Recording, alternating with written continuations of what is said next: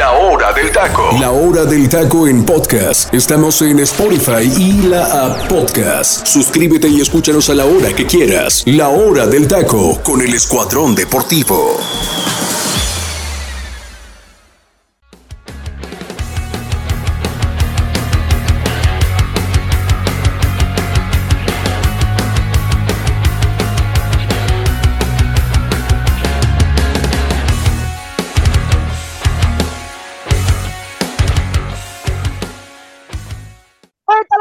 Están? Muy buenas tardes, bienvenidos a otra emisión más de la hora del taco. Me da muchísimo gusto saludarlos, mi nombre es Freddy López y el día de hoy, mi gente, les traemos un programa cargado de información porque precisamente el día de ayer ya se dieron a conocer los horarios y las fechas de la liguilla en la Liga MX femenil que estará arrancando precisamente el día de mañana. Ya estaremos platicando cuáles son los partidos, cuándo son eh, los juegos de ida, los partidos de vuelta y estaremos haciendo un análisis, por supuesto, de eh, pues los ocho clasificados justamente en esta eh, ocasión a la liguilla de la rama femenil. Y también estaremos platicando acerca de la actualidad de los cuatro grandes que pues ya se enfilan prácticamente para la liguilla. Uno de ellos, pues está en duda, ¿no? Su, su eh, continuidad, digamos, dentro del tema de la liguilla, hablando de Cruz Azul, que Cruz Azul matemáticamente todavía puede calificar, pero el panorama es un poco complicado. Así que bueno, sin más preámbulo, quiero saludar y presentar al gran elenco que me acompaña el día de hoy. Mi estimado José Ramón, te saludo con muchísimo gusto, hermano. ¿Cómo te encuentras el día de hoy? Fuerte abrazo y por favor, proporcionanos el número de WhatsApp. Amigo, me muchísimo gusto saludarte, un placer, un placer a toda la gente que nos escucha. Y bueno, amigo, imposible para Cruz Azul, ¿eh? ya no hay manera, no hay manera. Tiene que haber un millón de combinaciones. Es la Liga MX, Joserra, por favor. Pero, pero Freddy, es, es lamentable lo del Cruz Azul, ¿eh? Necesita haber muchas combinaciones para que Cruz Azul pues pase al play-in es prácticamente imposible. Por mí debemos de dar por terminado lo de Cruz Azul. Pero bueno, te doy el número telefónico, mi Freddy, y a toda la gente que nos escucha, ya saben, mi gente, para que nos mande mensaje de WhatsApp, ya sea escrito o por audio, eh, acerca, acerca de los temas que estamos manejando aquí en el programa y también el momento musical a partir de los 80s, 90s hasta 2015, mi gente. Ahí vamos a estar atentos. Voy a estar yo muy atento a sus mensajes, así que apúntele, mi gente. 5542 820053 5542 820053. Ahí está el número telefónico, mi gente, para que nos mande mensajito. Así que a darle, mi Freddy, a darle, amigo mío. Así es, efectivamente, José Ramón, muchísimas gracias. Teacher Delfino Cisneros, te saludo con muchísimo gusto también a ti, hermano. ¿Cómo te encuentras el día de hoy? Fuerte abrazo. Muy buenas tardes. Mi estimado Freddy, un gusto estar contigo, Joserra, eh, el buen Octavio, pero más gusto me da estar en el Comandante Radio 101.3 FM a la gente de Chiapas, de Guatemala, del resto de la República a través de la aplicación Tuning Radio, a la gente que nos escucha en Spotify y a nuestros ciudades de las redes sociales como La Hora del Taco Oficial, Facebook e Instagram. Un gusto estar con ustedes, compañeros y gente que nos escucha, el Escuadrón Deportivo a sus órdenes, pues trayendo toda la información en este, pues ya liguilla de la, de que ya se viene en esta semana, el arranque de la liguilla del fútbol femenil, el cierre del torneo, pero antes del cierre, hablar de los cuatro grandes, porque, ay Dios mío, He escuchado cada barbaridad, Fred. El Super Chivas, teacher. He, escuchado cada barbaridad eh, que, ay, Dios mío santo, la verdad, qué bueno que traes ese análisis ahí a la mano. Y ahorita que decías, Cruz Azul también tiene aspiraciones. Sí las tiene y aquí te las tengo. ¿Qué necesita Cruz Azul? Digo, para empezar a entrar en detalles, ¿no? Échale. Para clasificar al play-in, digo, ahorita. pero, hasta me dan ganas de arrancar con Cruz Azul y cerrar con América, ¿eh? Porque los dos están buenos. No, no, no está mal, pero mira, por ejemplo, y antes de que les la palabra Octavio, y ahorita ya si quieres lo platicamos. Realmente ganar su partido contra Puebla. Ajá. Que Puebla también quiere calificar. Obviamente, ¿no? Y, puede hacerlo. Y ojo con la, con la resolución del TAS, ¿eh? Exacto, eso iba. Porque, iba. porque eso también. Si el, TAS, si el TAS le da los puntos a Puebla, muchachos, perdón que los interrumpa. Y gana cuidado, ¿eh? Azul. Cuidado. Y se ¿eh? mete. Así es. Sí, Ojo, bueno, quitándolo del TAS, tiene que ganar a la, a la franja del pueblo que Santos pierda sus dos juegos restantes. Que de, que obviamente derrota de Mazatlán contra Necaxa. Eh, que pues eso ya, pues. Eh, ya se dio. Ya se dio, ¿no? Que Pachuca no gane contra Tijuana. Puede pasar. Puede pasar, sí. Y que Juárez no le gane León. Híjole. Ah, o sea, si nos vamos a, y como tú dijiste hace rato, a la, a la situación estricta de lo que vivimos en la Liga MX, esto puede pasar. Ahora, hay algo que no nos pusimos a ver, teacher, ¿eh? Puede pasar que todas las combinaciones se den de que Juárez no gane, de que Santos pierda sus dos partidos, de que Pachuca no sume, pero también puede pasar que el Cruz Azul pierda con el Puebla y se acabó la historia, ¿eh? Y esa es otra. Ah, para allá iba. O sea, hay, la verdad, a cómo está cerrando el torneo, yo no veo a Cruz Azul sinceramente ganándole a Puebla, ¿eh? O sea, porque la verdad. La manera en cómo viene jugando Puebla, teacher. Viene exacto, exactamente. Pareciera que el espíritu del Arcamón se, se quedó ahí en, en, Puebla en, este, en esta parte final. El Arcamón que conocemos, no el que está ahorita en León. Entonces, sí es cierto, José, es complicadísimo, pero puede pasar, ¿no? Puede pasar. En la Liga MX cualquier cosa sucede y como bien lo dijiste, en esta Liga Bananera de repente pasan cualquier detalle. Un gusto estar con ustedes, compañeros y gente que nos escucha. Y pues vamos a darle, mi estimado Freddy, ahorita si quieres platicamos de los famosos cuatro grandes. Así es, teacher. Muchísimas gracias ahí por la información. Mi estimado Octavio, te saludo también con muchísimo gusto. ¿Cómo te encuentras el día de hoy? Fuerte abrazo, muy buenas tardes.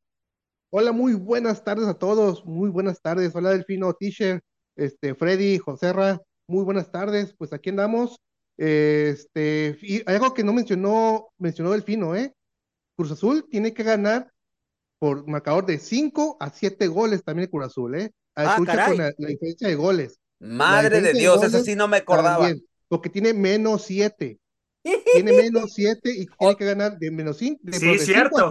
Sí, es cierto. Oye, oye Octavio, qué buen dato, ¿eh? Sí, oye, entonces, muy buen dato. Entonces, eh, le agregamos que el Freddy le dijera a los cholos que José deje de criticar a Malagón y que deje de amar al Cono Jiménez. No, bueno, tú y yo le vayamos a Chivas. O sea, o sea, o sea, no, ya, ya, con eso que me estás diciendo, creo que sí, ya. Misión imposible, ¿no? Sí, O sea, es imposible que Cruz Azul de 5 a 7 goles contra, contra Puebla Digo, a menos de que a Puebla le expulsen como a tres, ¿eh? Bueno, y la, y la otra cuestión también, la otra variable es que José Ra se inmole por sus compañeros de la hora del taco con una persona ahí de, de, un ah, supermercado grande, ¿no? correcto, correcto. También ya ha estado pasando, ¿no? Luego te contamos el chisme bien, ¿sabes? Sí, no, y también a la gente, digo, para que sepa. Le mando saludos a esa señorita, por cierto, que siempre nos está ah, escuchando. Solo, Así que, solo eh, bueno, te mando, te mando saludos. sabes que, pues. sabes que te aprecio mucho, así que bueno, ya, vamos a darle muchachos, vamos a darle. Nadie dijo nada, ¿eh? Tú solito. Oh, ok, ya, ya una variable ya, cayó. Ya cayó una variable. Vamos a ver qué pasa. Pero bueno, compañeros, pues ya arrancando ahora sí con el programa, pues vamos a comenzar hablando justamente de la actualidad de los cuatro grandes. Y vamos a arrancar con el que exige aquí el jefe José Ramón, porque José Ramón ya saben que hace lo que quiere, y prácticamente él quiere que hagamos todo el programa del América. O sea, él no se sabe otra, pero bueno. Eh, teacher, voy a arrancar contigo. América, viendo el panorama que tiene hoy las Águilas, está invicto, es líder general de la competencia, con este, eh, esta situación de que está rompiendo récords, de que América es la mejor defensa, la mejor delantera, ¿no? Pero sabemos que el, el punto principal que al América le ha costado es la liguilla. Correcto. Entonces, a ver, aquí hay un detalle. América ha sido espectacular y ha levantado títulos en su momento. Uno de ellos fue en 2005, justamente con, Mario Carrillo. Mario Carrillo, exacto. Y hubo un, muy buen, un muy buen equipo con grandes jugadores, con líderes en la cancha, un Cuauhtémoc Blanco, un Piojo López, un Clever Boas, un Gancito Padilla, este, el Kevin Rojas, eh, el, no, no, es una, e, era un deleite ver ese América. Ismael Rodríguez, Ismael Rodríguez estaba Ismael Rodríguez. Eh, Memo, Memo Ochoa. ¿eh? Memo Ochoa. El Piojo López. no, no, no, lo del Piojo era brutal. Era sí, sí, sí. Bueno, estaba ese América que levantó títulos, ¿no? levantó el título justamente en 2005. Y hay otro América que también rompió muchos récords y muchos esquemas, que fue el América de Leo Ben Hacker con las famosas águilas africanas. Las águilas africanas, que también era un deleite verlos jugar, pero aquí hay un detalle. Es una América que todo el mundo nos acordamos de él. Digo, los que somos, digo, un poquito ya avanzados en edad como tu servidor, Freddy, y hay gente que nos está escuchando y que sabe que estamos hablando de ese América donde, por, donde fue la única vez en la cual este club se fijó en jugadores africanos como Kalusha, François Moambidjik, Jean-Claude Pagal, que la verdad Pagal era malito, eh, y, y, ver cómo se llama, y traerte un técnico europeo que venía de dirigir nada más y nada menos que al Madrid y que a equipos, uh -huh. equipos importantes de la liga de la Eredivisie, o sea, y un técnico que la verdad aplicó la famosa frase que en Holanda es muy clave, ¿no? Que se llama el fútbol total. Era una, era correcto. Deleite y que era un América temido, ¿eh? Pero, la, ¿Sí? pero la, la, el miedo, el, el, miedo era ahí y dentro de la directiva, porque la directiva terminó cortando esa situación solamente, y para que la gente sepa, ¿no? Ben Hacker no terminó porque metió a, este, ay, qué jugador, se me fue el, a Joaquín del Olmo, a Joaquín del uh -huh. Olmo, lo metió a jugar cuando él tenía un problema con la directiva.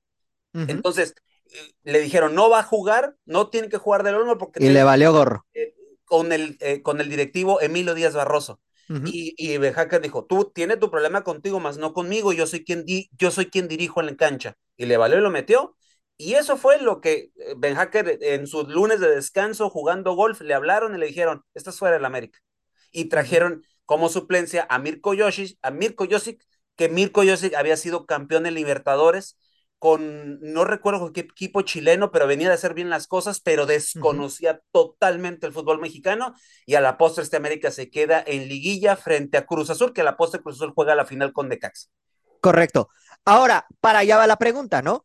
Los dos equipos de América, tanto el de Mario Carrillo como el de Leo Ben Hacker, eran espectaculares. Sí, sí, Rompieron sí. esquemas, uno ganó eh, un título, el otro no ganó absolutamente nada. Hoy en día América tiene un panorama similar en el aspecto de que es líder general, con Jardiné está rompiendo récords y todo. Y teacher, para allá va mi pregunta. ¿Qué versión de América crees que vamos a ver en la próxima liguilla? ¿El América de Leo Ben Hacker o el América de Mario Carrillo? No, y espérate, y te falta un América todavía, y, y hay que decirlo, te faltan dos versiones de dos Américas históricos el América que rompe todos los récords de torneos largos del 82-83, que cae en semifinales frente a Chivas, en aquella uh -huh. famosa bronca mítica del Estadio Azteca, siendo Carlos Reynoso uh -huh. el técnico, ese, ese América fue el primer América que yo vi, ¿eh? Era un, ah, era un niño yo, uh -huh. y cuando vi jugar ese América, cómo avasallaba, líder, eh, eh, muy similar a lo que está sucediendo hoy, pero imagínate en torneos largos, de treinta y tantas fechas, y romper todos los récords, y todo el mundo decía, este América es campeón, como lo que Justo. está sucediendo ahorita. Uh -huh. Pero resulta que se topa con Chivas y la puerca todo el rabo, como se dice vulgarmente. Correcto. Después el América regresa, ya no tan espectacular, pero un América más maduro, y se topa en la famosa final del siglo 83-84 a Chivas Real de Guadalajara en, el, en, esa final del siglo, y, y que es la única final y que es la final que el América le podemos reventar en su cara a cualquier chivo hermano, y hablando yo como aficionado, y que ellos puedan decir misa, pero es, nunca nos han ganado una final. Entonces, eh, ese, ese, ese, América también es, es una América espectacular, pero si nos vamos, esa, yo metiendo yo esas tres versiones, Freddy, uh -huh. yo creo que cada uno tiene su particularidad. Te decía lo de Ben Hacker, el fútbol total. Lo de, lo de Reynoso era un, era un cuadro como le gustaba al Tigre, a don Emilio Azcárraga. Uh -huh. Quiero, si voy a perder, voy a perder metiendo goles o voy a ganar metiendo goles. Si gano 5-4, quedo conforme, pero no me ganes 1-0 porque no me estás dando espectáculo. Este, este equipo es para dar espectáculo. Esa siempre ha sido la, la tónica. Y ese, ese era el, el cuadro de, de, de, de, Reynoso. De Ben Hacker venía por cambiar por completo estructuras y bases de una América que en los 90 no logró nada y que en ese momento querían dar un cambio, pero los directivos, ya escuchaste la historia, parte de la historia de la América, no logró nada tampoco. Y que ese, ese América quedó en la historia como un América avasallador, pero hasta ahí porque no levantó un título. Ahora, el de Carrillo y, y, y José Ray, hemos estado platicando con el, con el profesor Carrillo en algún momento, eh, cuando estuvimos en la otra cadena de radio donde estábamos, me tocó a mí entrevistar a, a Carrillo y Carrillo dijo, yo tenía un, un equipo excepcional que todo mundo entendía lo que yo necesitaba, pero ojo, eh, era un equipo que sí ganó, pero que empató mucho y que las bondades del sistema de competencia hizo que ese América no se cayera. y que ese América tuviera, estuviera en una competencia interna muy parecido a lo que está sucediendo hoy, pero nomás levantó un título. Recordar que iban por el bicampeonato y que a la postre van y le, y, le, pegan un baile a, a, los Tigres en San Nicolás, pero cuando todo el mundo pensamos, este América va por el bicampeonato y Tigres se la cobra de fea manera ganándole por 4 a 1, 4 a 0, remontando el marcador. Algo que no es... ¿Y qué pasa con Carrillo? Le dan las gracias.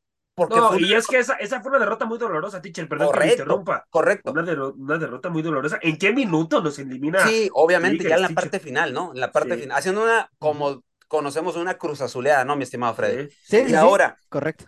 Ahora, este, este Jardine, mira, creo que son estilos completamente distintos, para empezar. Pero yo, yo veo a este América, ojo, ¿eh? porque este América ha sido la misma tónica con desde que se fue, desde que se fue eh, el Piojo Herrera. Uh -huh. Se buscó un técnico para regresarle la, que, que, siguiera la competitividad. Llegó Solari. ¿Qué pasó con Solari? Hay que acordarnos. Pierde dos, dos eh, partidos de liguilla contra Pachuca, uh -huh. o sea, donde prácticamente eh, a este América le vimos algo espectacular al final, porque era un América muy equilibrado, ¿eh? que priorizaba más lo defensivo. Llega contra Pumas y no hay capacidad de reacción. Correcto. O sea, hay que decirlo, Solari no esto, pero Solari, ¿qué es lo que presumía? Es que yo saqué muchos puntos y debería ser campeón. Nunca entendió el sistema de competencia. Así y es. Un equipo que, que a algunos les gustaba, a otros no les gustaba, ¿ok? Bueno, y que terminó peleándose con medio mundo y que no tenía un contacto directo con jugadores. Llega el Tan Ortiz, ¿ok? Llega el Tan Ortiz de rebote y hace una América espectacular, y hay que decirlo, donde también el eh, Solari y el Tano rompen récords de, de, de, parte técnicos debutantes y lo que tú quieras, gustes y mandes. Pero, ojo, estos dos, estos, estas dos versiones de América, uno, la verdad, con, para acordarme, uno de los, de los jugadores que tenía, por ejemplo, Solari, el Mono Zuna. Sí, sí, sí, que ahorita está en Querétaro. Sí, ¿cómo no? El, que ahorita está en Querétaro. Zuna, o sea. Pero, tam, pero también porque llegó el Mono Zuna, Tiche. Sí, también sí, obviamente, pero no, no le. ¿Qué es lo que pedía Solari? Que era un extremo izquierdo y nunca sí, se lo trajeron. Nunca se lo dio. El Así Tano es. pidió refuerzos y, de, y a cuentagotas llegaba. ¿Qué hicieron? Aquí hay que, hay, que, hay que decirlo. Ellos hicieron con muy poco, mucho. Pero hay un problema con los dos. Uno nunca entendió el sistema de competencia y el otro, desafortunadamente hay que decirlo, el Tano le hace falta mucho recorrido en cancha.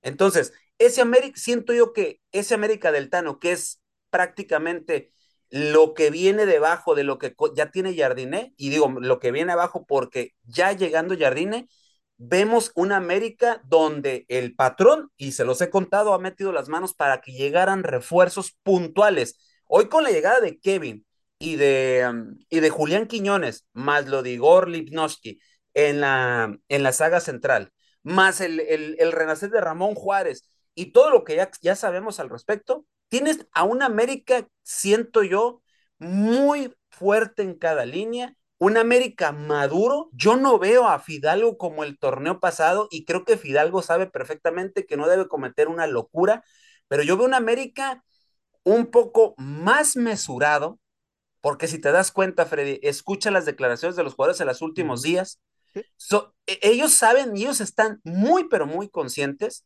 de que han quedado de ver y que por más récords y que si sacan la victoria en San Nicolás el próximo fin de semana y que van a hacer, este, van a romper el, el, el, el, el récord histórico de puntos de la Liga MX en torneos cortos con jornadas de 17 jornadas, valga la redundancia, eh, y van a romper todo eso, eso no significa que les van a dar un campeonato, les van a dar algún premio, como ya se dijo en algún momento, ¿no? y que no sé si se vaya a dar, no sé si el Megamente se le haya olvidado eso. Entonces, a lo que yo voy, Freddy, es, este América siento que es un América muy maduro, humilde, pero que su consigna, su consigna vital, ya pasaron el primer objetivo, pero el segundo es sobrevivir la liguilla y el tercero es levantar el título. Por lo menos uno ya está.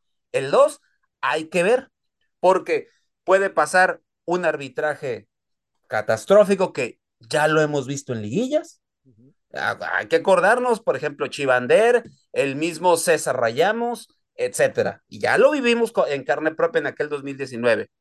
¿Alguna alguna equivocación de algún jugador que se, pues prácticamente, y con perdón la expresión, que se caga en el momento fundamental, acuérdense lo de Emilio Lara, el mismo Fidalgo, o que el técnico pues sea rebasado por el otro técnico, ¿no? Que en este caso ya lo vivimos con Solari. O lo de, Cáceres, teacher, que luego se avienta cada cosa. Por eso, por eso, o algún imponderable, algún jugador que yo veo que Cáceres espero que no juegue liguilla, o sea, literalmente espero, porque ese, ese amigo es uno de los que, perdón, y vuelvo a decir la expresión, que se caga en, ese momento clave.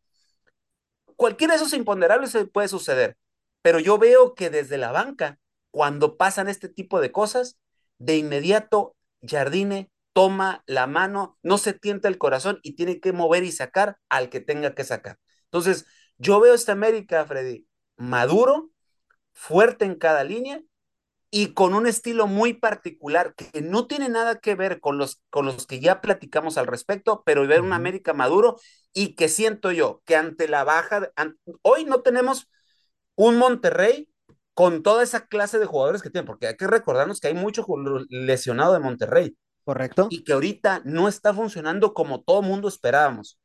Yo no veo un Tigres avasallador, a ese Tigres que que del, famoso ser de luz, como le dicen los regios a, Guiñac, yo veo a un Atlético Guiñac, ¿eh? A un Tigres Guiñac, o sea, o sea, sin Guiñac, estos son otros, aunque está Nico Ibáñez y que ya lo he yo dicho, pero algo que yo veo y que lo vuelvo a repetir, yo veo un Tigres que a partir del minuto sesenta y tantos lo veo que cae físicamente y que no le alcanza. Le alcanza porque tiene el colmillo y porque saben moverse, saben qué hacer en, en determinados, determinados momentos pero este Tigres atácalo y no te sabe responder, ¿eh? Ojo con ese detalle. Siento yo que la defensa de repente también te queda un poco a deber en Tigres.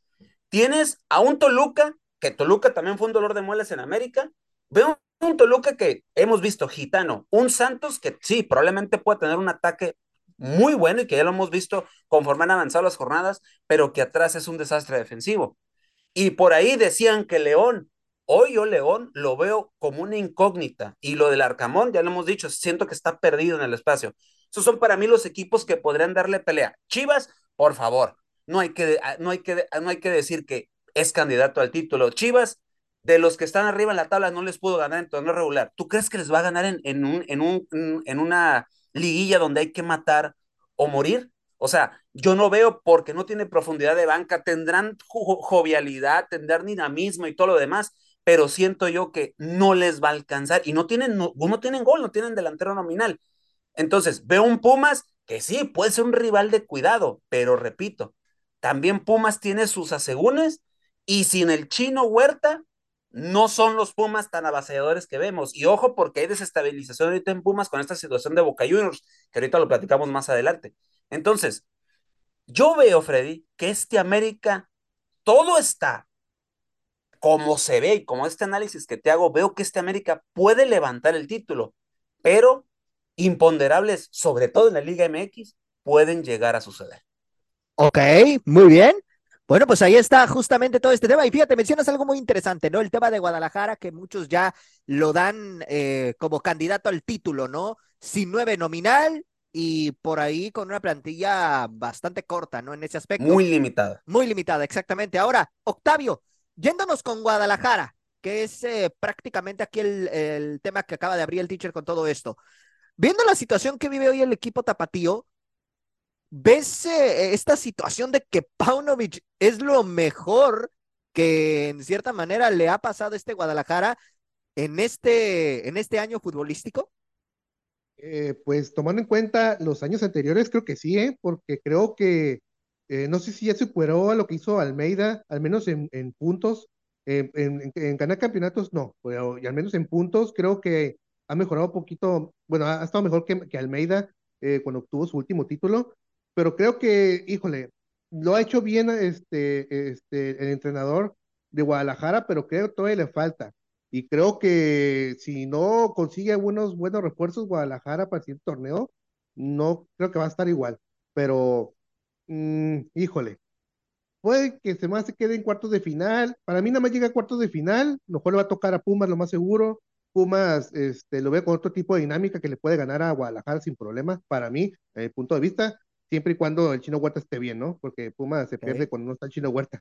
Entonces, Eh, creo que a Pauno lo está, lo, está haciendo bien, solamente creo que, mm, no sé, le falta cierto refuerzo al, equipo, eh, porque lo que tiene no le, no alcanza, no alcanza, por más que haga corajes, por más que aviente o patee micrófonos, el equipo no le va a dar más porque es, es, es, es su límite, es su límite. Cuando enfrenta a Guadalajara, perdón, cuando enfrenta a Tigres, cuando enfrenta a Monterrey, cuando enfrenta a la América, ahí te das cuenta del verdadero nivel que tiene Guadalajara. Si ya enfrentas que a los de abajo, Necaxa, a los demás, pues claro, estás a casi el mismo nivel de ellos. Entonces, pero a pesar de eso, creo que Pauno ha hecho un buen trabajo. Ok. Ahora, José Viendo, viendo la circunstancia que vive Guadalajara, ¿no? Ahorita que no tiene nueve nominal y que prácticamente Paunovic desde el torneo pasado le anda improvisando ahí con Víctor Guzmán, por ahí de pronto pone a Roberto Alvarado, en fin, está haciendo ahí sus experimentos. Sin este nueve nominal que, que tiene Guadalajara, ya llegó una final. Así es. Y muchos lo están poniendo como candidatos al título. ¿Crees realmente que este Guadalajara es candidato al título a pesar de estas adversidades a las que se ha enfrentado desde la temporada pasada? Mira, la verdad, la verdad es que yo no lo noto candidato al título. A ver, la, el torneo pasado cuando llegó a la final, Freddy, era un equipo con una actitud muy distinta, ¿eh? Exacto. Se comían a todos los equipos dentro de la cancha, Freddy. Se los comían, así literal. A lo mejor Guadalajara, un, y, y, nunca lo ha sido, o sea, más bien en estos torneos no he visto ese Guadalajara con, con futbolistas puntuales, o sea, con un, por ejemplo, un ejemplo de América, un, no sé, eh, un Brian Rodríguez, ¿no? Que te pueda cambiar un partido, un mismo Fidalgo. Guadalajara no tiene ese futbolista puntual que te pueda cambiar ese partido. Pero, pero sí en el torneo pasado donde llega a la final, tenía una labor en conjunto. Era un equipo que, que una de sus fortalezas era saber jugar en conjunto. Y era un Guadalajara que todos, todos jugaban para un solo objetivo. Y cuando tú tienes en, en, en una situación, amigo, un solo, un solo objetivo y todos van a ese mismo objetivo, todo sale bien. Y Guadalajara, su objetivo era eh, hacer de sus fortalezas, pues seguir creciendo más, ¿no? Y una de sus fortalezas era eso, hacer la labor en conjunto. La situación individual no la tenía, Sí tenía uno que otro futbolista que a lo mejor te podría cambiar, que para mí era el conejito Brizuela, pero tampoco lo tomó mucho en cuenta ese torneo al conejito Brizuela. Entonces, ahorita en este Guadalajara, en este Guadalajara actual, mi Freddy, yo no noto esa labor en conjunto que venía mostrando ese torneo que precisamente llegó a la final. ¿Y, ¿Y, por qué llegó a la final? Porque pues también recordemos, muchachos, es técnico nuevo, todo el mundo se quiere dar a conocer, quiere sacar lo mejor de sí, y, yo ahorita ya en Guadalajara como que ya siento que eh, ya saben lo que es eh, eh, el serbio y, pues ya le agarraron el modo también, ¿no? Entonces, para mí, para mí yo no veo a un Guadalajara como, ¿cómo puede ser posible que lo pongan como candidato al título si no ha mostrado lo que, lo que venía mostrando en torneos anteriores, mi Freddy. Y, esa, labor en conjunto. Sí. Hay que tomar en cuenta que también que, que Víctor Guzmán estaba en otro nivel, ¿eh? Exacto. Exacto. Así es bajó mucho rendimiento a, eh, partir de este torneo. Ya no, no juega. Y, no juega, exactamente. También Alan Mozo también ayudaba mucho al equipo del torneo pasado. Correcto. Y también, ahí bajó un poquito su nivel y eso también le, ayudaba mucho este, a, Guadalajara en los partidos y puede llegar hasta la final. Sí. Y, alguien que, perdón José y alguien que yo también miraba y que nos pitorremos de él muchas veces, ¿no? Pero que al cierre del torneo y en la liguilla se mostró como el líder de la defensa, es el pollo briseño. ¿Cómo no? El pollo briseño, la verdad, hay que decirlo, fue, yo siento que el mejor defensa de la liguilla pasada. Para mí, ¿eh? O sea, y eso que ustedes saben que a mí el pollo briseño no es santo de mi devoción, como se dice por ahí, ¿no? Entonces, pero hoy yo no veo el pollo briseño de esa manera. O sea, el pollo briseño se ha equivocado groseramente en esos últimos partidos. Es cierto, sigue siendo el líder de la defensa, pero para mí tampoco trae nivel. O sea, ahorita puntualmente se habló de, de, de esa gente que, que era puntal para que Chivas hubiera llegado a la final, pero que en el momento clave, ojo también, en ese segundo, en, en, ese segundo tiempo, segundo tiempo extra, si no me equivoco, Freddy, ¿no? Sí, sí, sí, correcto. Que, al final ya no hubo capacidad de respuesta, ¿eh? Así es. ya no, hubo ni de los jugadores ni de la banca, ¿eh? Ojo con ese detalle. Entonces, a lo mejor ahorita sí aprendieron, pero yo no veo todo ah. esto que dices tú, José Rat, lo que dices tú, Octavio, y lo que digo yo, haciendo todo esto, Freddy, yo no veo Y el Oh. que quiera que me diga de los analistas grandes, porque, ay, Dios mío santo, o sea, Se decir, han aventado cada cosa. Teacher, entonces para ti, para ti ya cumplió este Guadalajara? híjole, no, No. no, y te lo voy a decir, no porque, no, no porque, porque es un equipo grande, y porque su Se dice ser un obligación, equipo grande, se- ¿no? bueno, se dice ser un equipo grande, si se dice ser un equipo grande, su obligación es levantar el título, pero yo no lo veo así. O sea, to- hoy todo el mundo dice, no, ya cumplió Paunovic, ya se ganó, ya se ganó el, el seguir en Chivas, este, este Guadalajara con esto que hace es, es muy relevante porque tiene muy poca banca. No, no, no, no, no, no, no minimicemos. Y ese es el gran problema que tienen los medios de comunicación grandes, chiquear a un Chivas Real del Guadalajara. ¿Por qué? Porque es el niño bonito del fútbol mexicano. Hay que decirlo así, para eso es, un, para eso es este equipo. Pero cuando les dice sus verdades es cuando salen y empiezan a desgarrarse las vestiduras y empiezan a decir, no, pues como eres americanista, no, pues como eres antichiva, no, como no te gusta, no, no, no, estamos diciendo verdades. Y aunque me venga a decir, Sí. perdón, Pietra Santa, Paco Gabriel de Anda, el mismo Mario Carrillo, este, el mismo, el, el, el maestro José Ra, Fernando Ceballos, el mismo Yayo de la Torre y compañía, este Guadalajara no es para, no es candidato, no tiene, el, el torneo pasado yo sí lo miraba que yo sí, yo sí visualicé, decía, aguas con este Chivas porque sí puede dar pelea. Pero Pero personalidad, no, teacher, lo que yo, muchos exacto, hoy en día el, no la no, muestran. Y lo acabas de decir muy bien, José Ram. El Chivas del torneo pasado tenía personalidad. Uh -huh. tenía, tenía, tenía algo, algo que se le notaba como coraje, bravura. Hoy, ese coraje, esa bravura, quién sabe dónde quedó.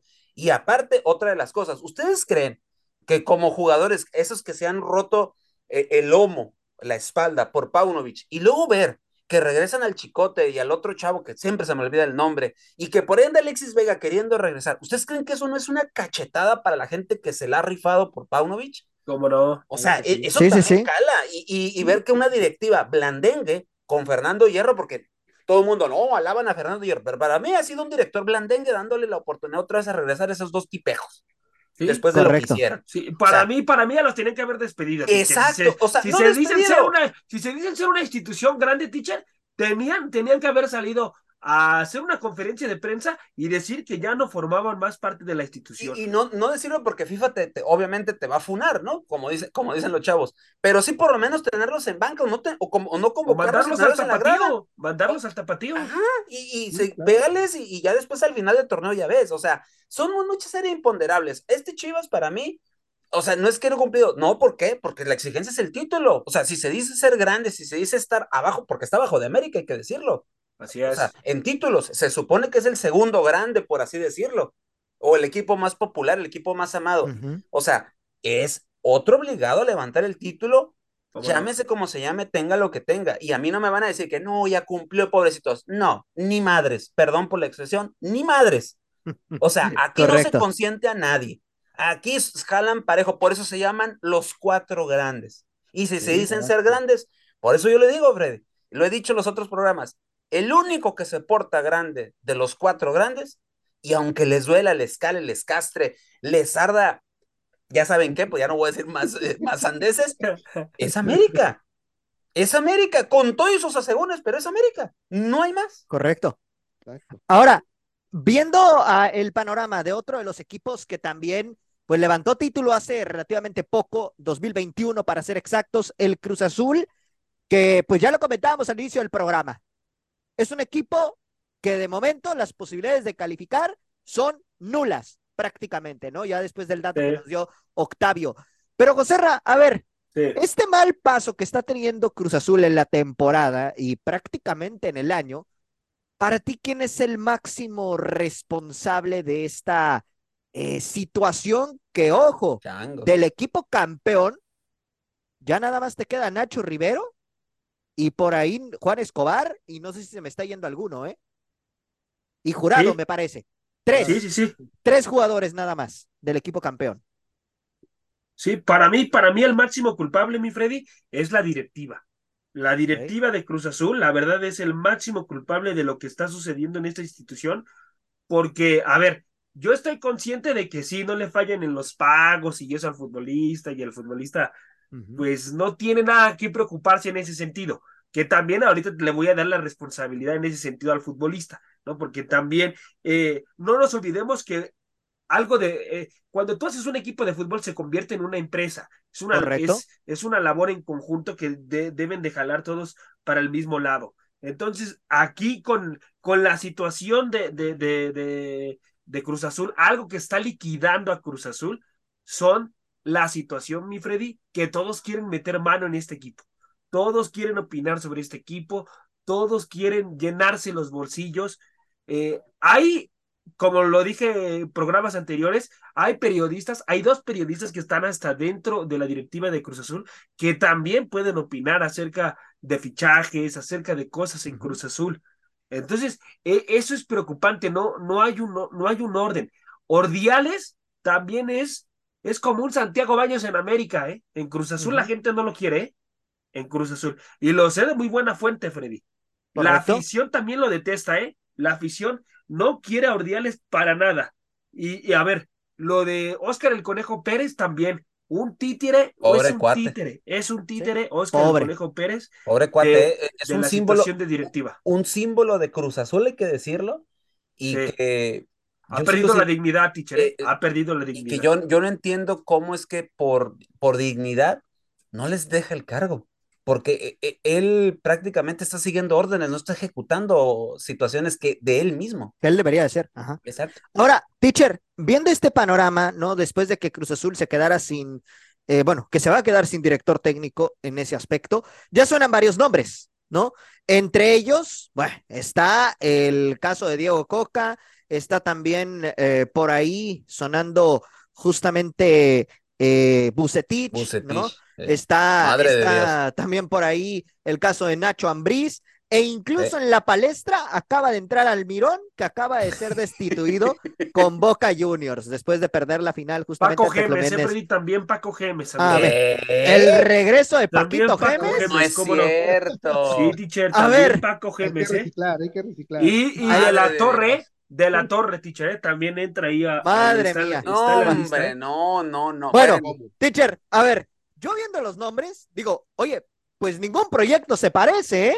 O sea, el perfil de entrenador son muy diferentes. Ah, eso es a lo que iba. Uno y otro. O sea, entonces, ¿de qué está pensando Cruz Azul, teacher, para la siguiente temporada? Mira, quiero hacer una comparación. Por ejemplo, eh, en Guadalajara, por lo menos vemos que Fernando Hierro se, está casando con lo que trajo, ¿no? Con Paunovic. Y que están respetando un proceso y que de cierta manera ese proceso le está dando dividendos.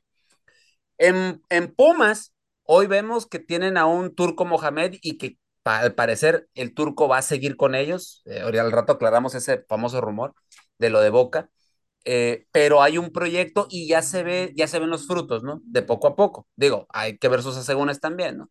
En América, Sabemos que está eh, González Iñárritu, sabemos que está Bernardo Gómez, sabemos que está el patrón. saco de la ecuación al señor sanitario, ¿no? Porque ese ya se va y, ese últimamente no ha mandado. esos son los que están, ¿no? Pero ha habido como un proceso, un seguimiento. Si te das cuenta, hace rato lo hice, ¿no? Solar y el Tano y hoy Jardine. Y, es, y llevan un proyecto y saben lo que quieren.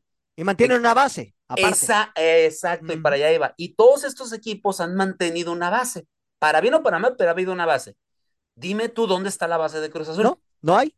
Tú lo dijiste ahorita, solamente del campeonato quedan por ahí tres jugadores. De los demás, todos se fueron yendo, incluso hasta el técnico, que para mí ese fue uno de los errores, ¿no? O sea, no sostener a tu técnico que te hizo campeón. O sea, para empezar, dale una oportunidad más, o sea, por algo supo serte campeón, ¿no?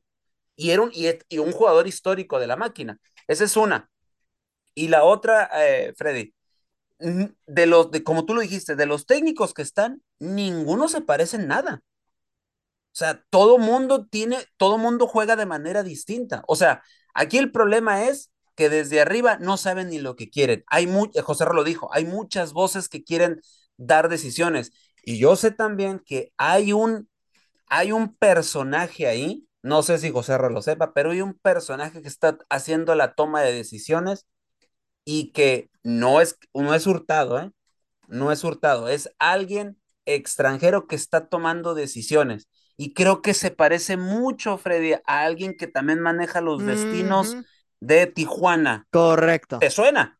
Sí, sí, sí, sí. ¿Te suena? Ah, pues ese- Correcto. Ese, personaje también anda, le andamos. Es Tan como agradable que nos cae también, teacher. E- Es, ándale, ese personaje es como el, el Carlos Hurtado 2.0 o el del, o el de- Sí, o el- sí, el sí. del nuevo milenio. Correcto. Es el que está tomando ese tipo de decisiones. Qué curioso que, si te das cuenta, Coca y Almirón son de ese, de, de ese, como de ese sector, vaya. Y de, y de Bucetich y de Ambriz, yo la verdad, si nos vamos a todos ellos, si quieres algo seguro y algo, pero el estilo de juego no les va a agradar y que a lo mejor de cierta manera puede poner un poco de orden, no orden, sino que le va a dar un sentido a esto, sería Bucetich, ¿eh? Correcto. Por números, por números, no Así por es. estilo de juego, pero por números sí. Pero, Ahora, sí. pero Sí, perdón, sí. José, antes de que, Sí. antes de que tomes la palabra, pero Sí. ya vimos que cuando quisieron meter orden con alguien que sabíamos que iba a llegar con grado militar a meter orden, no lo dejaron ni le dieron las gracias, hoy es analista, se llama Ricardo Ferretti. Sí. O sea, Sí, sí, sí. he ahí el problema. Ahora sí, José, Ra, perdón. Sí, a ver, Freddy, mira, te comento la situación con Cruz Azul. Ujú. Hay un señor que se llama Vikingo Dávalos, amigo. El vikingo Dávalos es otro. Ese señor también está tomando decisiones fundamentales en Cruz Azul. O sea, es que no, no hay orden en Cruz Azul. Luego, eh, Oscar el Conejo Pérez, pues es un títere de ellos. O sea, al Conejo Correcto. nada más lo mandan para que le digan, ¿sabes qué? Ve y dile esto de nuestra parte. O sea, pero es de la parte de ellos y el Conejo Exacto. tiene que tragarse todo eso que Correcto. le dicen ellos. Porque el, el conejo no va a salir a decir, es que vino y me dijo el vikingo Dávalos que te vamos a despedir o que te voy a... No, o sea, utilizan solamente la imagen del conejo Correcto. Pobre Para- conejo, eh, pues yo por eso para- es una marioneta. para decir sus mensajes de vikingo Dávalos, de, de Ordiales, y, y la verdad es que el conejo, a mí la verdad me da tristeza A mí también. porque es un, es un futbolista que siente, lo, es un exfutbolista, perdón, que siente los colores de Cruz Azul. No, y es una muy que- buena persona, José lo Exacto, es un, es un extraordinario ser un humano. tipazo. Es un tipazo y me extraña, me extraña, muchachos, que se preste para ese tipo de cosas, ¿eh? Pero ahí viene el, el- el Tito Villa, Sí. ¿no? El Tito Villa ya está a nada, ¿eh? A nada de ser presidente deportivo de Cruz Azul. Oye, oye, Ahora, espérate. ¿qué va a pasar con el conejo? Si llega como Así es. presidente deportivo de Cruz Azul, ¿qué le van a hacer al conejo? A, a ver, pero yo, yo sigo sin entender cómo es que varios eh, gente allegada a Cruz Azul, o sea, pues, ahorita manejas el nombre del Tito Villa, Octavio y tú, José Ra. Y, Sí. y en su momento también, obviamente, otro histórico, como es Carlos Hermosillo, que también ha dicho que él, él quiere estar ahí todo. Pero yo entiendo que les llama la atención el puesto por el hecho de que se sienten parte de una historia de la máquina de Cruz Azul, un, un cuadro, y hay que decirlo, uno de los cuatro grandes del fútbol mexicano y que también tuvo su etapa muy, muy padre en los setentas, ¿no? Y que en los ochentas Correcto. también tuvo una etapa buena y que hace poquito rompió esa famosa sequía y que es un equipo importante del fútbol mexicano. Hay que decirlo como es. Pero ¿qué les llama la atención? Y es lo que yo la otra vez me está haciendo la pregunta. ¿Qué les llama la atención a los exjugadores para llegar ahí sabiendo el desastre que tiene esa institución? ¿Qué piensan que lo pueden solucionar, teacher? O sea, pues sí, Freddy, pero... Pero está, está complicado el panorama porque a final de cuentas no es algo que se vaya a, a arreglar de un momento a otro, lleva un Ah, ah. proceso. Ahora, dicen que eh, el equipo está mejor con Billy Álvarez y yo que recuerde con Billy No. Álvarez, eh, hijo de su... O La sea, cosa no era iba mucho- nada era- bien. Era mucho lavado de dinero con él, ¿eh? Correcto. Muchas situaciones. y esas, y Ah. esas famosas ah, subcam- la subcampeonitis que le dio y el, acuérdense que, que por ahí se manejó que hubo dinero metido ahí para que perdieran y, y todo lo demás, digo, es una leyenda urbana que no se comprobó obviamente, pero que conociendo cómo se maneja el fútbol mexicano, pues tampoco hay que decirlo que no puede ser que no exista, ¿no? Correcto. Así es. Oye, oye, Ah. también, pero algo, algo que, bueno, a mí lo personal me da mucha tristeza es el. Conejo Pérez, sabiendo que él no puede tomar decisiones, no puede hacer nada. Y Entonces, ¿para qué aparte, está? ¿sabes qué? Voy a traer a Tito Villa, porque ya se reunieron ahí en la instalación y se reunieron con Tito Villa. Van a traer a Tito Villa y Conejo Pérez está viendo que llega Tito Villa a sustituirlo. O sea, oye, por dignidad, ¿sabes qué? Yo me voy de aquí porque no estamos hablando ni en Que no dudo que pueda pasar, ¿eh? Ojo. Sí, no dudo. exactamente. Este, no estamos hablando lo que yo hice por el equipo, lo que, lo, lo que di por el equipo, que no me valoren. ¿Sabes qué? Vámonos de aquí porque aquí no me siento, mi dignidad está pisoteada por todo, por todo el equipo completo. O sea, bueno, toda la directiva, pues, o la cooperativa, está pisoteada la dignidad de, de- del Conejo Pérez. Correcto. Sí, sí, sí. Digo, es un tema ahí que habrá que ver cómo se desarrolla con el paso del tiempo, porque la verdad lo de Cruz Azul es lamentable en todos los aspectos. Pero bueno, compañeros, ya para irnos al momento musical de la hora del taco, nos falta hablar de Pumas, que Pumas, pues eh, también está ahí, ¿no? Peleando por quedarse en liguilla de forma directa. Y Octavio, te quiero preguntar, viendo cómo está jugando Pumas, una versión con el chino Huerta y otra versión sin el chino Huerta, ¿crees que Pumas pueda ser un rival de cuidado en la liguilla? Híjole, como tú lo comentaste, siempre y cuando esté eh, el chino Huerta, porque se ha visto cuando está ausente, eh, por las expulsiones que ha tenido, el equipo realmente a la, ofensiva eh, está muy chato, ¿eh? No sé si con la actitud de Chino Huerta les inyecta esa, esa energía para que pues puedan este, ir hacia el frente, porque, por ejemplo, el, el, el domingo pasado que jugaron contra el Atlas, el chino Huerta andaba, pero no sé, encendido. metió un gol, yo no sé, no recuerdo si dio un pase para otro gol, pero el chiste es que el chino Huerta levanta el equipo. Entonces, eh, yo en lo personal, si no, si no el chino Huerta está al 100 o no está definitivamente con el equipo por algo que haya pasado, que pues no sé si va a pasar, este, no está con Pumas, va a sufrir Pumas, ¿eh? va a sufrir eh, no sé si en cuartos o ya donde hay más presión en semifinal, este, sí se ve muy diferente Pumas cuando está y cuando está Chino Huerta.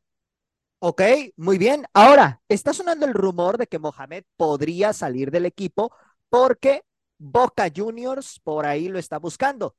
Teacher, ¿ves viable este movimiento en ese aspecto luego de que Boca se quedó sin técnico tras la derrota en la Copa Libertadores frente al Fluminense?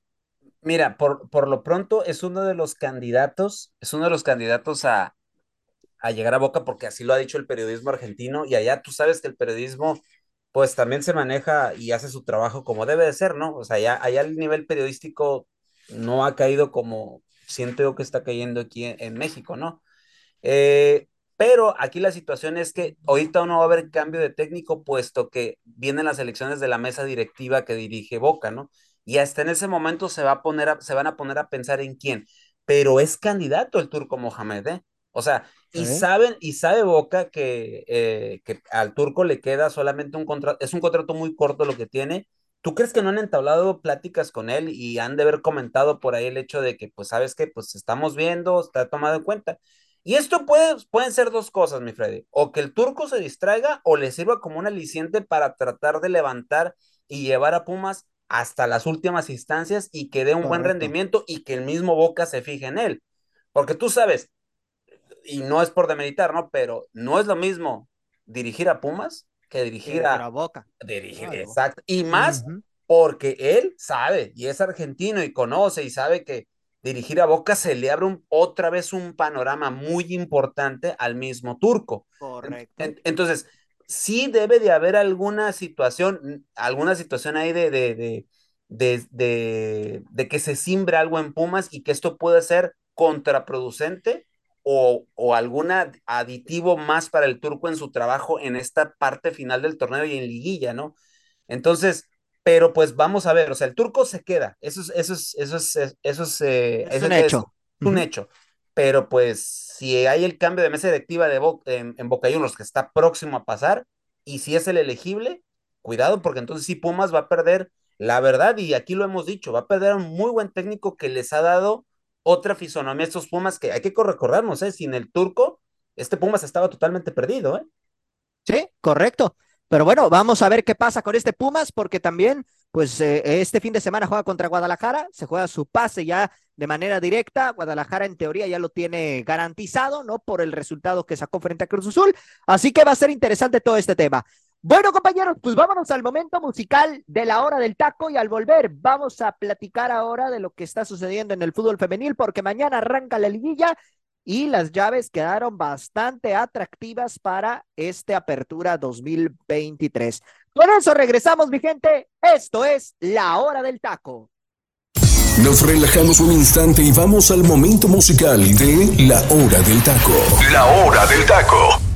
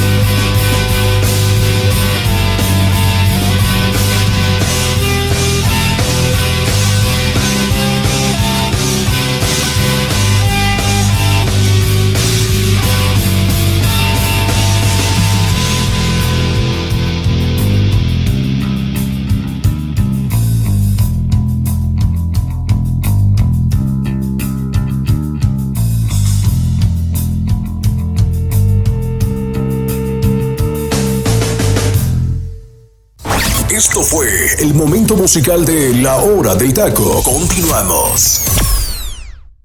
Estamos de regreso, mi gente. Esto es La Hora del Taco. Y bueno, vaya rolón que acabamos de escuchar. Teacher, te cedo la palabra para que me platiquen los antecedentes de esta gran canción que acabamos de tener aquí en el momento musical de la hora del taco. De septiembre de 1994 nos llega la banda de The Cranberries, una banda que para, lo, para los que sé, para los que no saben, o tal vez sí saben, hay gente que, que nos escuche y que tal vez sea conocedora de la música, pero la gran mayoría piensa que The Cranberries era una banda que tocaba este tipo de, de música y no. Cranberries era una banda que tocaba música, pues ahora sí que hay que decirlo, ¿no? Como muy fresa, muy popera, muy tranquila, pero una tragedia hace que Así es, su vocalista. Dolores Riordan, ya la difunta Dolores Riordan, tenga que escribir esta canción que se llama Zombie, esa es la canción que trajimos hoy en el momento musical de la hora del taco, y que está inspirada en la muerte de Tim Parry y de Jonathan Ball de 2 y 13 años. Ambos murieron por el estallido de una bomba del ejército republicano irlandés, un, un, un este, esta organización que era pues obviamente una organización que pues durante años util, utilizó el terror para eh, ser contrario al, a los gobiernos en Irlanda y en Inglaterra. Y entonces utilizaban la violencia para que, para, para que ese territorio deja, dejara de ser parte del Reino Unido y se incorporara a Irlanda. O sea, esa era siempre su, su consigna de este grupo, pues mercenario, terrorista, o como le quieran decir. Y en aquel, en aquel 93, en marzo, pasa esta bomba, sucede este estallido esta bomba y estos niños mueren. Esto lo ve Dolores Riordan y ella confiesa que fue algo este, que le marcó mucho y para ella y para toda la gente que conoce la, la historia de The Cranberries, es la canción más agresiva que, que, ellos han hecho, ¿no? Y Zombie es algo completamente distinto a lo que ellos hacían, ¿no? El corazón roto de una madre estaba sometido cuando la violencia causa silencio y nosotros debemos de ser equivocados. Escuchen la canción en la cual hace una clara referencia a este atentado de 1993. Y, y mi Freddy, el, el, video que tú lo puedes ver en cualquier aplicación de, de videos, por ejemplo, en la plataforma de YouTube, en su momento el video... Hermoso fue, el video, ¿eh? Sí, precioso, que, que, obviamente es dirigido por Samuel Bayer, aquel mismo que dirigió Smells Like Teen Spirit de Nirvana. Eh, cuando el video salió, que obviamente también el video era muy fuerte, pero también un video precioso, una edición hermosa, eh, fue, eh, fue víctima de, de, de, de, que no, de que no saliera, o sea, era, eh, no lo quisieron pasar, vaya. ¿Por qué? Por la situación. Fue cancelado de, en, algunas, en algunas emisoras de muchas partes del mundo, pero la cadena MTV, que ya sabemos que va contracorriente, pues pusieron este video y lo que a la postre le valió a que este video fuera el, el video insignia de durante ese tiempo en el 90, entre el 93 y el 94 de la cadena MTV y obviamente que se ganó una nominación al mejor video del año, ¿no? Entonces, es una canción que de cierta manera es, una, es un temazo, es un clásico de los noventas. El que no conozca esta canción, pues discúlpame, no sé en qué planeta vive, pero la verdad es un obligado en la lista, en los playlists de la gente que nos gusta la música y que no tiene nada que ver con la banda, pero que es un sencillo que habla de una inconformidad ante una situación de violencia, así como lo hemos vivido durante mucho tiempo, mi gente, pero Dolores Riordan, que en paz descanse, la vocalista y creadora de la banda de Cranberries, pues se, se, mortificó tanto que hizo esta canción Zombie, que hoy la trajimos en el momento musical de la hora del taco. Muy bien, perfecto, teacher. Pues muchísimas gracias ahí por toda la información. Y bueno, compañeros, por temas de tiempos, eh, pues no les pregunto de, de, la rola del día de hoy. Y es que bueno, eh, pasando ya al último bloque, eh, pues ya se quedaron definidas las llaves justamente de la liguilla de la Liga MX femenil y precisamente también ya están los horarios y las fechas de los partidos, ¿no? Eh, con los duelos que se llevarán a cabo a partir de mañana, precisamente en donde el equipo de Pachuca estará recibiendo a las Águilas del América. La ida será, eh, repito, el día de mañana a las nueve de la noche y la vuelta se llevará a cabo el domingo a las doce del mediodía, aquí manejando evidentemente horarios de, de la Ciudad centro. de México, ¿no? Uh -huh. Del centro, así es. Y Toluca y Guadalajara se estarán enfrentando, primero en Toluca, en el Nemesio 10, el día de mañana, precisamente a las 5 de la tarde, y la vuelta será justamente el día eh, domingo a las 9 eh, de la noche, ¿no? Eh, justamente. Así que bueno, eh, prácticamente pues así queda definida. Las otras llaves, Pumas el día viernes estará recibiendo a las Amazonas en punto de las 8 de la noche, tiempo del centro, justamente, y Tigres estará cerrando el día lunes a las 7 de la noche, tiempo Ciudad de México, y por otro lado, Tijuana estará recibiendo a Rayadas el día viernes a las 6 de la tarde, tiempo del centro, 4 del Pacífico, y la vuelta se llevará a cabo el día lunes a las 9 de la noche. A ver, José Ramón, viendo aquí ya la información, los horarios y todo, digo, está interesante, sobre todo el partido de Tijuana, que pues va a enfrentar a las Rayadas a las 4 de la tarde en el horario local del Pacífico, pero también, pues a las 7 va a haber juego justamente en el varonil contra los Tuzos.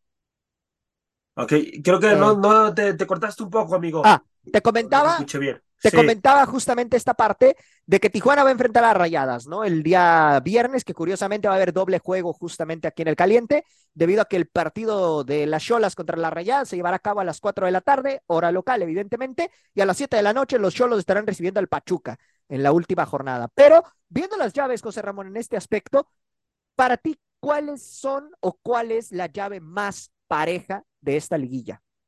Híjoles, ¿cuál es la llave más pareja de esta liguilla?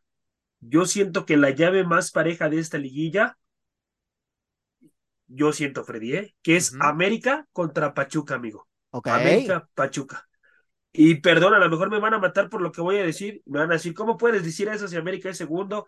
Y Pachuca, pues entró en otra posición completamente distinta. Séptimo. en, en, en lugar séptimo. Pero, Freddy, pero sabemos la calidad de futbolistas que tiene Pachuca, amigo. Jennifer Hermoso es una futbolista mundialista que te puede cambiar un resultado en cualquier momento. O sea, son de esas futbolistas puntuales que en cualquier momento, eh, en, en cualquier azar del destino dentro del partido, gracias a su calidad, te puede cambiar un resultado. ¿Qué decir de Charly Corral, Freddy? Que también es una futbolista ya con una experiencia extraordinaria, que también, mi Freddy, tiene las cualidades para cambiarte un partido tranquilamente. ¿Y qué decir, mi Freddy, de la Costa Rica? No me acuerdo si es costarricense o de dónde es. Lo de Chinchillas. Lo de Rochichillas. Gran futbolista, Freddy. América tiene que estar bien parada en zona defensiva, mi Freddy, porque puede sufrir. En defensa, yo no he notado a América tan sólido. Yo no lo he notado tan sólido esta América. Además de que viene con bajas, Freddy. Viene con bajas importantes. Siento que América sí tiene cómo suplirlas, pero no es lo mismo, Freddy, cuando entran esas futbolistas y no están en ritmo futbolístico, porque te das cuenta de inmediato. Podrás tener la banca poderosa, sí, sí la tienes poderosa, pero cae del ritmo futbolístico. Por eso es que ahí se ve muy marcado los, las futbolistas que son titulares o vienen de banca. Correcto. Por eso es que América, yo siento, Freddy, que tiene cómo suplirlas, amigo, pero no notas a futbolistas que puedan suplir a las titulares con ritmo futbolístico. Y para muestra un botón, con Monterrey fueron un desastre en defensa, Freddy. Con Monterrey, América no se llevó tres goles en el primer tiempo de puro milagro, Freddy. De puro milagro no se llevó tres goles, ¿eh? Ahí Delgadillo que nos perdonó con una mano a mano que tuvo, igual por errores puntuales en defensa. Entonces, me parece, Freddy, que la llave más pareja en estos cuartos de final es América contra Pachuca. Ahora, para mí, la llave más dispareja, Freddy, no sé, si concuerden conmigo, es Tigres contra Pumas. Correcto, coincido. Para mí es la llave más dispareja, donde sí, Pumas tiene una si vais, que te está marcando diferencia y que es una futbolista que hay que tenerle cuidado, sobre todo en balón parado, Freddy, porque sabemos eh, las cualidades, tiene un martillo en la cabeza, Freddy. Correcto. Ah, es una gran futbolista en ese sentido hay que protegerla bien. Pero de ahí en fuera, dime otra futbolista puntual de Pumas, amigo. Sí, no, no, definitivamente, definitivamente. Me parece que Tigres tiene todo sí o sí para pasar a semifinales, amigo. Y América, América le va a sufrir, ¿eh? Yo no veo pasando tan fácil a América, sobre todo que Pachuca, Freddy, también es un tiene futbolistas con experiencia, Freddy. eso, eso también en liguilla es crucial, amigo. Entonces, para mí, son, la, la llave más pareja es América Pachuca y la más dispareja para mí, es Tigres contra Pumas. Y hay que recordar que el Pachuca le ganó cuatro goles a dos al América, ¿eh? En torneo regular. Así es. Así es. Sí, cómo no. Buen punto. ¿Cómo no? Y ya le tiene tomada la medida, amigo. Ya le tiene tomada la medida este, Así este es. Pachuca América, ¿eh? Correcto, así es. Ahora, Así que bueno. eh, Octavio, viendo el panorama que viven estos dos equipos, ahorita José Ra decía algo muy importante, ¿no? Las futbolistas con las que cuenta Pachuca y el tema de eh, defensivo en América. Pero realmente, ¿cómo ves el partido de mañana en la ida, jugándose en el Estadio Hidalgo, con este antecedente que mencionas de que, de que Pachuca le pegó cuatro goles a dos a las Águilas justamente en temporada regular? Eh, híjole, lo veo, lo veo muy difícil para el América allá en el Hidalgo. Bueno, no sé si van a jugar en el Hidalgo, ¿no? No Sí, en el Hidalgo, así es. Ah, este, muy difícil para el América por las bajas que tiene. Eh, Pachuca se va a ir dejar, se va a dejar ir con todo, ¿eh? Sobre todo Jennifer y este Charlene, eh, se van a, para mí, se van a, va a poner el equipo al hombro, este, y van a, yo, para mí, América el día de mañana no sale con un buen resultado, ¿eh? El resultado lo va a conseguir ya, ya en el Azteca, por la mínima, pero eh, América tiene que este, poner mucho cuidado en la defensa, sobre todo, porque ahí, como se vio contra Monterrey, que a los dos, cuatro minutos creo iba perdiendo 2-0, eh, tiene que tener mucho ojo con Charlín, porque Charlín donde la agarre, aguas, ¿eh? Aguas, la, la pone en un ángulo, o sea, mete gol, al fin de cuentas, ¿no? Pero, entonces, eh, para, para mí que la defensa del América es la que va a sufrir en el Hidalgo este, el día, el día de mañana. Entonces, eh, no sé, no sé si la, la mm, hay una central, bueno, una contención, la francesa, ¿cómo se llama? Se me fue el nombre. La de América, la que acaba de llegar, ¿no? Sí, Justamente. Ajá, ¿cómo se Ahorita llama? te digo, Ah, ahorita se te digo. La que tiene la melena así, güerota acá. Sí, sí, sí, sí, sí. Sí sé quién dices exactamente, el nomás que su nombre está un poquito complejo de, jugó en el. PSG, ¿no? Correcto. Ándale. Ella creo que tiene, está haciendo buena labor, pero eh, aquí Sí, va, también va, esa va, futbolista yo no la he visto, no la he visto va, tan fina, ¿eh? va, ajá, va a sufrir mucho, este, sobre todo en la, en la, en la media cancha, ¿eh? Porque la media cancha de Pachuca, a, a mi parecer, es muy buena.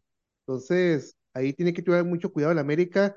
Sobre todo el técnico tiene que, con los antecedentes del 4-2 que, que vivió contra Pachuca en, en el torneo regular, ahí tiene que mover las, las piezas y tener mucho cuidado. Ahí, sobre todo, eh, para mí va a ser un duelo en la media cancha, pero eh, yo creo que el América en esta, en el día de mañana, para mí, con el Lo de dolor Keira, corazón, ¿ande? lo de Keira, justamente. Ah, sí, esa. Este, Ajá. con el dolor en mi corazón, creo que mañana el América se puede llevar un susto, ¿eh? Ok, muy bien. Ahora, eh, para ti, ¿cuál sería tu pronóstico, Octavio, en ese aspecto? En, eh, en el de ida, creo El que de ida, queda, vamos a basarnos únicamente en el de ida de momento, en, porque la en vuelta el se de juega ida, creo que gana Pachuca 2-1. 2-1, gana el Pachuca. José Ramón, Para mí, para mí lo gana América, Freddy.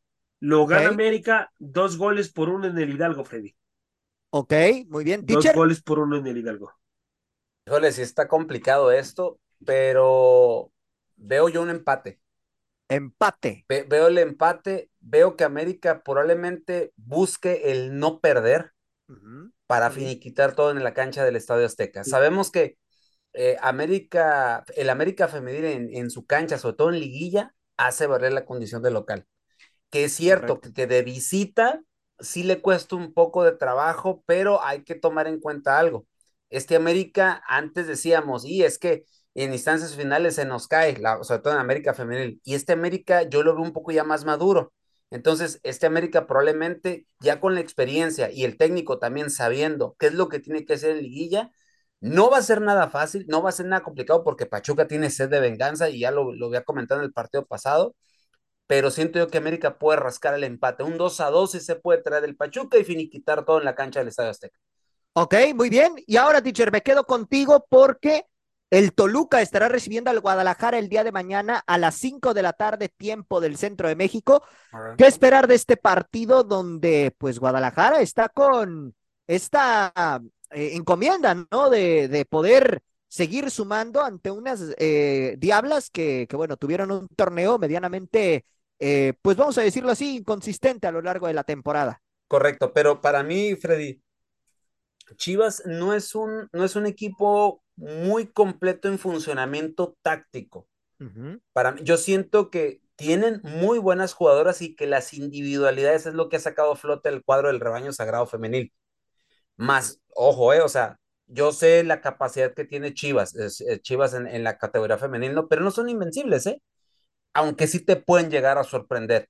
Y todo podría complicarse porque en la defensa eh, no es así como el, el, fuerte de Chivas y no hay que olvidar que enfrente tiene una plantilla que ofensivamente es buena y que eso fue lo que lo hizo valer a este Toluca para estar en esas instancias. Correcto. Entonces, este Toluca para mí le puede sacar un susto a Guadalajara. Ok. Para mí, yo sí, yo sí veo, y te lo digo desde ahorita, yo sí veo este Toluca pasándole por encima a Chivas. Ok. Ah, entonces, ¿cuál sería tu pronóstico, teacher? Yo para sí el partido veo, de mañana. Para el partido de mañana, yo veo al Toluca sacando un 3 a 1. 3 a 1 de local el Toluca mañana. ¿Ok? Correcto. José Ramón. José Ra, creo que, no sé si Sí, se está no. comiendo un pedazo de chicharrón Se, o, se o- le atoró ahí algo, teacher, de lo que estaba comiendo, pero Sí, bueno. sí, Perdón, porque- perdón, aquí andamos, aquí andamos. Yo, ya, ya, ya, se lo desatoró. Aquí Ya. andamos. Es A que ver. andaba hablando con el supermercado, teacher. Ah, ok, perdón, perdón. Estaba A ver, a reportándose. ver, Este, el resultado, Freddy, para mí. Yo Ajá. siento que lo gana Guadalajara, Freddy. Ahí no concuerdo Ok. tanto con el teacher eh, de que él va a favor de Toluca. Yo siento que lo gana, lo gana Guadalajara porque tiene un equipo mucho más competitivo. Sí está en un Toluca Gómez Junco, por ejemplo, que es una Y lo de Brenda Walsh te marca también. diferencia. Ujú. Mariel Ajá. Román. Este, la, eh, su centro delantera que ahorita se me fue Brenda fue Walsh. su, su nombre, Brenda Walsh, que también sabemos, ¿no? Que, que puede cambiar el resultado en cualquier momento, pero Freddy Guadalajara tiene futbolistas mucho más, mucho más fuertes. Una licha, una licha que me imagino que ya va a estar en los encuentros, tanto de ida como de vuelta. Está lo de Boyi, está lo de lo de Jaramillo. eh, entonces, me parece, Freddy, que, que tiene mucho más cartel para poderse llevar esta llave. Para mí sería un fracaso, Freddy. No sé si concuerden conmigo, compañeros. Si Guadalajara termina perdiendo en cuartos de final, para mí sería un fracaso, ¿eh? porque la directiva, yo creo que no quiere que la institución femenil se quede en cuartos de final, Freddy. Yo Correcto. veo, yo veo ganando a Guadalajara dos goles por cero, amigo. Dos, Dos goles por por cero. Ok.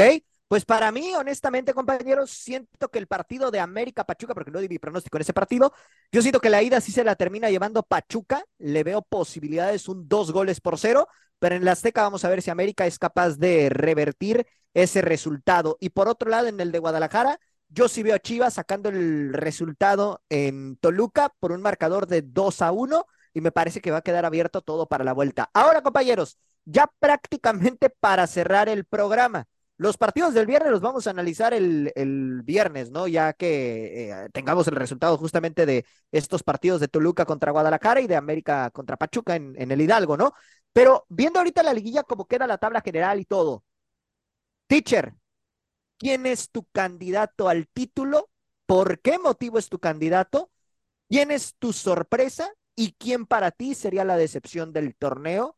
Hablando de los equipos que están en liguilla y también hablando de la temporada que tuvieron en esta apertura 2023. Puede que esté en liguilla o puede que no esté en liguilla, ¿eh? El, Ojo, can- el candidato para mí es América, por encima de Tigres. por encima de Tigres. Ok, Por, por encima de Tigres. Yo sí veo a este América eh, siempre cuando, cosa curiosa, ¿no? Cuando el equipo es campeón y después se vuelve a meter a liguilla, eh, vemos como que ya no tiene el punch que tuvo anteriormente. Y lo, hem- lo hemos visto en los bicampeonatos, por ejemplo, en varonil, no mirábamos en esto con León en su momento, no miramos con Pumas, acuérdense que Pumas cuando gana el bicampeonato entra en el lugar 8, ¿se así acuerdan? Sí, sí, sí. Sí. y levant- y son los, son los bicampeones. En Atlas miramos lo mismo, ¿eh? En Atlas llegó un punto en el cual Atlas no, mm, parecía que no calificaba liguilla, entró y yo recuerdo, le vamos a usar el saguito que decía, cuidado con el Atlas. ¿Y se acuerdan lo que pasó? Sí, O sea, se sí, sí, levantó. Entonces veo yo, por eso veo a este América para mí el candidato uno por encima de Tigres. Obviamente hay mucha hambre de parte de Tigres por querer otra vez levantar título. Veo otros equipos también con mucha hambre, pero para mí por lo que tienen, por lo que es y por la obligación, ojo, porque ya les platiqué lo que quiere el patrón con la femenil. Entonces yo veo a este América como candidato uno. ¿Qué otra cosa me preguntaste, perdón, Freddy? ¿Quién sería tu sorpresa en, este, en esta liguilla? Y para ti, ¿qué equipo fue la decepción en este torneo? Sorpresa en esta liguilla. Para mí, eh, híjole, es que sí está interesante. Es que tengo dos. Entre Toluca y Tucholas. Ok. Y Tucholas, para mí, la verdad, para mí, y, y siento yo más sorpresivo ver lo de, lo de Tucholas, ¿eh? Porque siento yo que lo de Tijuana ha sido gradual y ha sido de poco a poco. Y a mí me ha gustado mucho lo que está haciendo. Aquí sí lo están haciendo muy bien, Freddy, hay que decirlo. lo están haciendo muy bien. Y yo, y yo sí, yo sí, yo sí veo como a, a, a, tu equipo, a las Cholas, yo sí las veo como el caballo negro de esta liguilla, ¿eh? Ok. Para mí, para mí puede dar la sorpresa y para mí puede eliminar a Monterrey, ¿eh? Tiene el arsenal para hacerlo, porque ya en temporada regular, ojo, por ahí hubo un buen buen partido y siento yo que, que Toluca, perdón, que Tijuana aprendió de esto y creo que va a ser un buen va a ser un, un buen señal para las rayadas, que yo no veo rayadas, no veo rayadas tan tan tan tan fuertes, ¿eh? Cuarta ocasión que se enfrentan en liguilla, el equipo que más Tijuana ha enfrentado en liguillas ha sido Monterrey. Y, de todas, Monterrey ha salido victoriosa, pero también hay que decirlo, Tijuana lo más cerca que se quedó fue el torneo pasado, que si no hubiera existido la expulsión de Mónica Alvarado, Exacto. Tijuana sí hubiera podido avanzar a Correcto, ¿eh? por eso te digo, y estadísticamente ya le toca. Exactamente. Ya le toca, si nos vamos a las estadísticas, a los números, ya le toca, ¿no? Y la decepción para mí, las bravas. Las bravas. Las bravas. Yo, yo, yo, miraba, yo, ¿te acuerdas cuando hablábamos en, a mitad de torneo? Yo les decía, aguas con las bravas, las bravas yo las veo como candidatas serias y teniendo un buen plantel y todo lo demás. Y yo miraba que estas bravas estaban poniendo bravas, pero se nos desinflaron, así como el, eh, como el equipo varonil que se desinfló al final. Correcto. Se desinflaron por completo y para mí esa es la decepción del torneo. Joserra, misma pregunta para ti. Candidata al título, sorpresa para ti y decepción del torneo. Candidata al título, mi Freddy. Híjoles, la candidata al título, yo veo dos, mi Freddy. No sé si te puedo decir dos candidatas. Sí, échale, échale. Porque también voy a decir para dos mí, ahorita. Para mí son dos, ¿eh? Para mí es, es las Amazonas eh, y las Águilas del América, mi Freddy. Son las candidatas a llevarse el título. La verdad, son dos instituciones que se cosieron aparte en este torneo, mi Freddy, ¿eh? Y ya después se viene la situación de las vacas de América y eso en el partido con Monterrey y, y todo lo que ya sabemos, ¿no? Que se las lleva también selección algunos futbolistas de América. Pero el torneo de estas dos instituciones, Freddy, fue extraordinario, ¿eh? Así que para mí, ya sea de las Amazonas o de América, sale el campeón de la Liga MX femenina, amigo. Y la sorpresa, la sorpresa para mí en, en, esta situación que ya se metió a liguilla, para mí son Toluca, Freddy, ¿eh? Para mí es la sorpresa Toluca, amigo. Coincido contigo. Porque no, no es un equipo tan poderoso, como el mismo América, como el mismo Chivas, como el mismo Monterrey, como las mismas Cholas, Freddy. La verdad, Toluca no tiene un equipo tan poderoso como para eh, haber estado en una fiesta grande, amigo. Si es una institución, eh, eh, este equipo femenil es una labor mucho más en conjunto, amigo. Han crecido por la labor en conjunto que hacen las chicas, pero situaciones individuales no tienen una futbolista puntual, amigo. Yo siento que la, la, labor en conjunto es la que las ha hecho crecer y para mí es la, es la sorpresa, ¿eh? Toluca. Toluca para mí es la sorpresa y la decepción para mí es Cruz Azul. Para mí la Cruz Azul. Sí, Freddy, porque este equipo le, le han invertido dinero, Freddy, ¿eh? Y te diré, ¿eh? Te diré. Eh, bueno, pero no, no se han quedado de brazos cruzados, Freddy. Como por ejemplo con Necaxa o como por ejemplo con las Mazatlecas, ¿no? Sí, sí, sí. Eh, que bueno, e, ellas sí, la verdad, las aventaron ahí, ¿no? Ahí las dejaron en el abandono, a esas dos instituciones. Al mismo Atlético de San Luis, Freddy, lo tienen abandonado. Entonces, para mí, Cruz Azul es la decepción, amigo, porque ve sus partidos y son de errores puntuales de ellas los que hicieron que esta institución e, estuviera eliminada ahorita en este momento. Sí, porque tuvieron chance, Freddy. En el partido contra Cholas, en, en, el partido de la Noria contra las Cholas, ese partido lo ganaban y se metían. Se metían a pelear por eh, estar dentro de las, de las ocho primeras y lo perdieron. Lo perdieron a través de errores puntuales. Puntuales en defensa, eh, todo, todo lo que, lo que Cruz Azul te venía brindando en el torneo, amigo. Errores puntuales para mí es un equipo de, pues es la decepción, amigo. Y ya hay que hacer cambios, ¿eh? En este equipo yo sé que en la femenil y vienen cambios importantes, Freddy. Así que para mí esa es la decepción. Cruz Azul, amigo. Octavio, para ti, ¿quién es eh, la candidata número uno a levantar el título o quiénes son tus candidatas? ¿Quién es tu sorpresa y quién es la decepción del torneo? Mire, yo coincido con, con José Ra. Eh, para mí, las dos candidatas este, son Tigres y América. A mí, América me sorprende que haya anotado 65 goles. Correcto. solamente se recibió 23, terminó con 42 de diferencia. Sí, sí, sí. Entonces. brutal, ¿eh? Ajá, brutal. Simplemente, bueno, siempre y cuando el América recupere a su equipo titular, ¿eh? Porque yo lo veo sufriendo pero sacando la casta, ¿no? La casta águila. Entonces, yo veo favoritas a Tigres y América. Eh, la otra pregunta era de, Sorpresa, la sorpresa para ti. La sorpresa para mí, Cholas, ¿eh? También. Cholas, ok. Ajá, Cholas me sorprendió.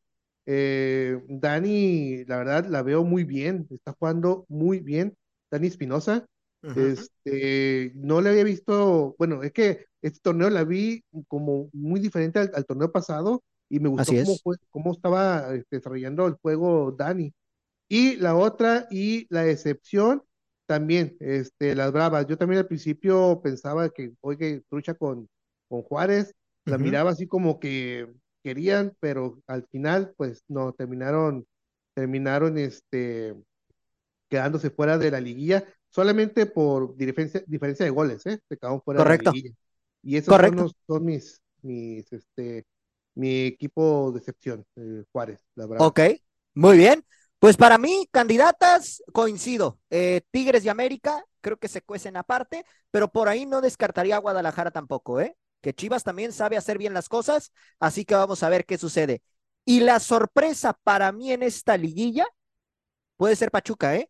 Aunque no lo crean, porque Pachuca es el equipo que para mí está mejor armado en cuanto a nombre se refiere y que no ha podido levantar títulos, ¿eh? Y me parece que es ahora o nunca para Juan Carlos Cacho el pensar en poder eh, tratar de, buscar justamente ese título. Y la decepción, yo tengo dos aquí. Una es Bravas, coincido ahí con ustedes porque las Bravas, la verdad, es que arrancaron muy bien la temporada y el torneo pasado incluso se metieron a liguilla, pero pues con Oscar Fernández al final, en el último partido, se cayeron. De hecho, cuando le ganaron a Tijuana, todo apuntaba a que Bravas pues pintaba para que pudiera calificar, sobre todo con la incorporación de Guatari, con la incorporación de Santagua, con la incorporación también eh, justamente de Chilufia, ¿no? Pero pues al final se quedó, se quedó corto. Y decir también lo de Macharelli, que Macharelli la tundieron fuerte en América, la tundieron fuerte en Pachuca, y en las Bravas también lo hizo bastante bien ¿eh? en este torneo. Y otra de las excepciones que yo pongo en la palestra, Atlas. Para mí Atlas queda de ver bastante en comparación de lo que sucedió el torneo pasado. De la mano de Roberto Medina me parece que podían dar más en, en este torneo y bueno, al final terminan quedando fuera de toda posibilidad del guilla. Así que vamos a ver qué sucede en el siguiente, eh, en el siguiente clausura 2024, donde me parece que va a tener que eh, pues buscar un armado. Digo, se entiende que es un técnico que acaba de llegar y todo, pero me parece que por lo que ofreció el equipo rojinegro el torneo eh, anterior, podría haber sido una también de las de, de, los equipos que debería estar en liguilla y más porque calificaron en séptimo lugar la temporada pasada. Así que para mí yo me quedo con estos dos equipos como la decepción de este Apertura 2023. Y bueno, compañeros, pues ahora sí hemos llegado al final del programa del día de hoy. A nombre de mis compañeros José Ramón Sánchez, Octavio Jiménez y el teacher Delfino Cisneros, yo soy Freddy López y estuve al mando de la conducción. Y si Dios quiere, nos escuchamos el próximo viernes con toda la información de lo que suceda en estos partidos justamente de la liguilla femenil, así como también la previa de los duelos que se llevarán a cabo el próximo viernes y la jornada 17 de la Liga MX. Así que nos escuchamos, si Dios quiere, en el próximo programa. Ánimo, hasta la próxima. Por hoy hemos terminado la hora del taco. La hora del taco. Nos esperamos en nuestra siguiente emisión a través del Comandante 101.3 FM.